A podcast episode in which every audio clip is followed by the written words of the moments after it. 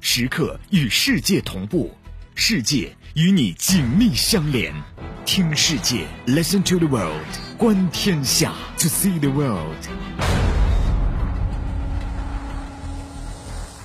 我是主持人程英，大家啊好，我是主持人宋伟。宋老师，十月八号了，星期四，休息了这几天之后，不知道宋老师你在这节日当中啊，有没有关注到了这样一个词儿，嗯就是 TPP 啊？啊，其实呢，这个 TPP 呢，我一直在关注，然后呢，很多朋友也在讨论。我想跟大家都说的是，TPP 这个事儿呢，完全不是个事儿。嗯为什么这么说呢？嗯可能有人说你太乐观了，凭什么说 TPP 不是个事儿？嗯网上有很多人都说，哎呀，这回咱的这个贸易不好做了呀，啊什么之类的。啊听我今天给大家分析，啊！大家再就给再跟大家分析分析。那你比如说，就说到这个 TPP 啊，网上就有留言了，网上就说，哎，有人说这个 TPP 啊，就是孤立中国了。嗯那你说这个，我个人觉得啊，他要么是缺乏常识，要么就是这个故意发泄。他对于咱们来说是一次挑战，但他绝对不会是灭顶之灾啊。呃，是一次挑战，但是在我看来啊，嗯个人观点、t p p 要完嗯啊，胜负其实已经显现出来，只不过嗯大家没有注意到。嗯那么 TPP 是什么呢？TPP，咱们再重新重申一遍啊、嗯 t p p 翻译过来这个中文名字可不是 TP 股啊，嗯，是跨太平洋伙伴关系。对，之前呢，新西兰呐、新加坡呀、智利、文莱啊这几个最小早国是家他们四个小国家搞这的。四个小国家在二零零五年五月的时候说，哎，咱四个抱成一个团儿做生意，打一桌麻将多好嗯啊，对呀吧？嗯上家吃了，下家吃，又可以碰，又可以推倒，又可以胡，嗯哎，挺爽的。但是。他们忘了有人在盯着呢。我跟你说美国来了，一拍哥儿几个的这个肩膀，哎，算我一个， 算我一个，让我也来玩儿。不是你这一看，这个大神一来了以后，这个就不好，这个庙太小啊 这几个小国就说：“这这这打什么呀？”啊然后美国说：“这简单呐，我主导，我给大家打一桌大的牌局。嗯好，把这个秘鲁啊、越南呐、马来西亚、文莱、澳大利亚、日本、墨西哥、加拿大哥儿几个统统都弄进去了，嗯嗯要形成一个经济集团。嗯那么大家想一想，呃这其实那四个小伙伴们其实挺郁闷的。嗯我们本来准备组嗯，织一自己个玩的。哎小范围的提高投资贸易便利的这么一个措施，嗯目的呢就是为了突破传统的 FTA 模式、嗯啊，达成包括所有商品和服务在内的嗯综合性自由贸易协议。嗯这个成员之间呢，就彼此承诺，在货物贸易、服务贸易、知识产权以及投资等等领域，要相互给予优惠，呃，加强合作。嗯嗯最核心的一个内容就是关税减免，嗯就成员国百分之九十的货物关税嗯立刻免除，嗯，所有产品关税十二年之内啊免除了。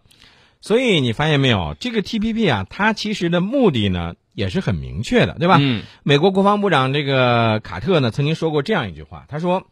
，TPP 它要比向亚洲增派一艘航母更重要。对，但是美国呢，它这个算盘啊，如意算盘打的是啪啪响，但是在宋老师看来，这个算盘儿你打的有点儿问题。嗯为什么有问题呢？我在这儿要给大家说一个故事，这个故事是历史上真实存在的，可能很多人，呃，都知道，嗯但是呢，大家需要认真分析一下。我们都知道一句话叫做“棍棒打不破经济规律”，嗯当年呢，有一个强人就在这上头吃亏了，谁呢？拿破仑。拿破仑搞了一个政策叫大陆封锁政策啊。拿破仑当时啊，这个想揍英国，然后呢，发现这个海战呢打不过英国，嗯怎么办呢？得，我决定从经济上拖垮你，然后嗯从政治上孤立你，啊、对，嗯他要达到争夺欧洲大陆商业霸权和美洲大陆殖民地霸权采取的这么一个政策。嗯拿破仑呢就企图以大陆征服海洋，对英国实施这种战时封锁、战略封锁、嗯双重封锁，还有有效封锁，达到称霸欧洲的这种野心。嗯那么，一八零六年的时候，拿破仑就下命令了，说：“小伙伴们啊，凡是这个隶属于法国的各国，你同英国做贸易那是不允许的。”嗯完全禁止，所有英国的货物和商船一律没收。结果这个政策完蛋了，你知道怎么完蛋了吗？这个政策造成了法国还有它的盟国经济日益恶化，就引发了广泛的不满。而英国的经济呢，并没有瘫痪，并然没有后像这个啊拿破仑所想象的那对样。英国的绅士就是说，然而并没有什么用啊。嗯，到一八一二年的时候，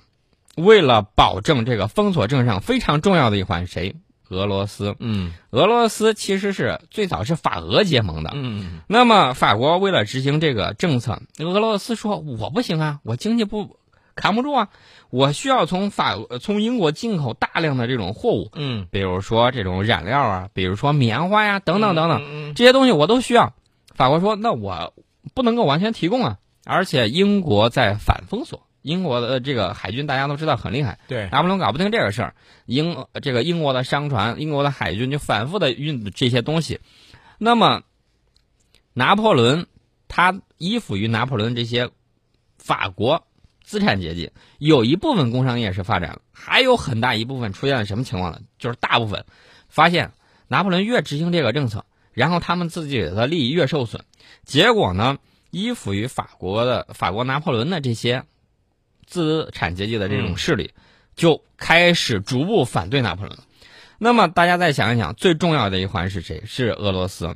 那么俄罗斯也扛不住了，扛不住怎么办呢？拿破仑为了防止俄罗斯跑到这个英国那儿去，嗯他决定先打俄罗斯，让俄罗斯屈服。结果呢，没有想到的是，之前的法俄结盟变成了法俄恶斗。后来的事情大家都清楚，拿破仑兵败莫斯科。对啊，虽然他打下了莫斯科，六十万大军去了，结果带回来了也就几万人，啊，这个让拿破仑一下子就垮下来了。对，那么这个一八一二年呢，其实还有一个很好玩的事情，就是拿破仑失败了之后，我们说点题外话啊，嗯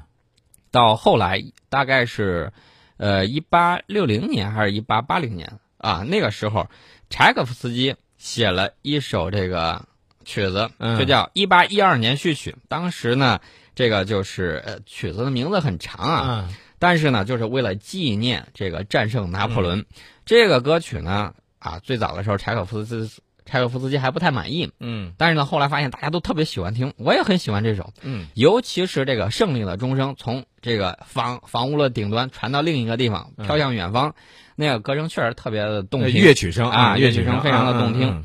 这个就是英国的这个拿破仑，呃，这个英法之间拿破仑这个大陆封锁政策的这种破产。你发现没有？这个像随着拿破仑帝国一步步最后走向衰落，他的这个大陆封锁政策呢也随之而破产了。对，这个大家看见没有？拿破仑功败垂成，但是呢，大家就发现了，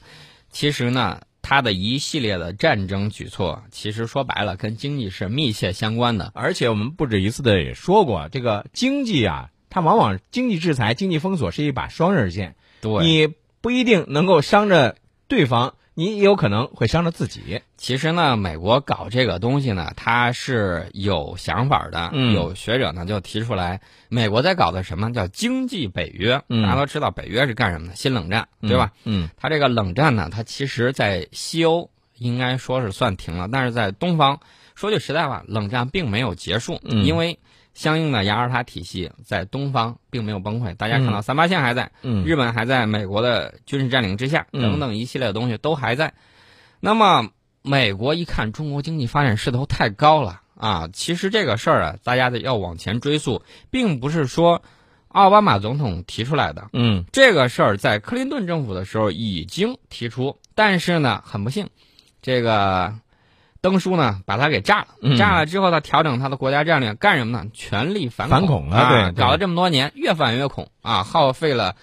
这个八万亿还是多少万亿的这个资大量的资金财力啊，大家都听了个响儿。嗯除了军工企业挣了钱之后，谁都没挣着。对，那么美国一看这个不行啊，这个刚打完反恐战争之后，小布什那时候就说了：“嗯你不是我的什么这个战略合作伙伴，你就是我的战略竞争对手。嗯”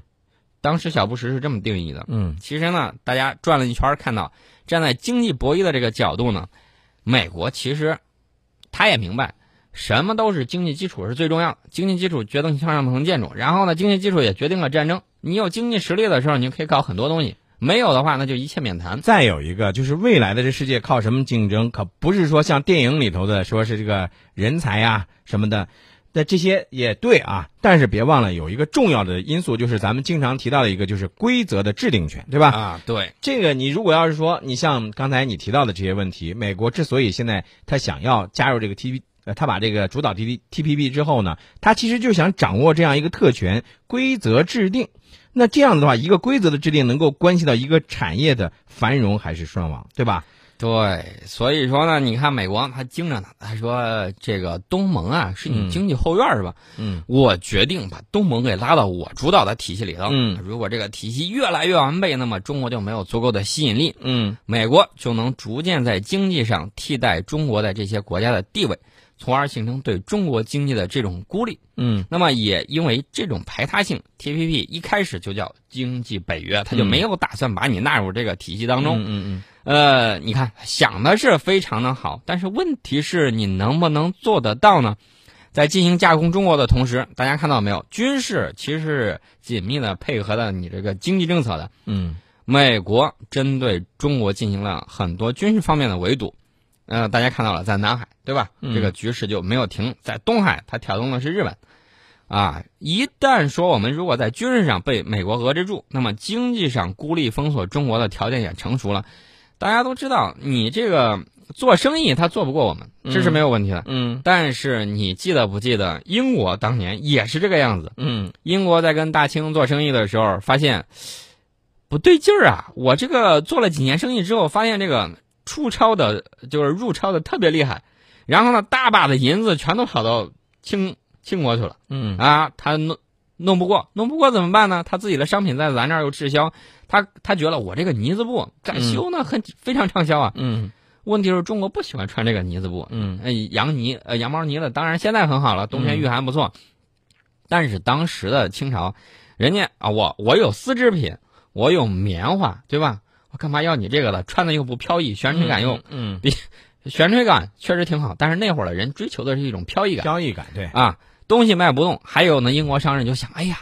当地没有人用刀叉呀，嗯听说都是用筷子。这要是我把刀叉都运过去之后，那我就赚发了。嗯。结果发现中国人就是不用刀叉，因为中国人喜欢吃的是我们中国人的这个饭，不是你这个用西餐用的是筷子，对吧？？所以说呢，这个就造成了英国商品的滞销。英国最后没办法了啊，一群流氓开始耍流氓了，嗯，干什么呢？贩毒嗯对鸦啊，片国家嗯武装贩毒，嗯这个是英国的历史上的黑历史啊，是一种耻嗯辱，人类史上的一种耻辱，贩卖鸦片。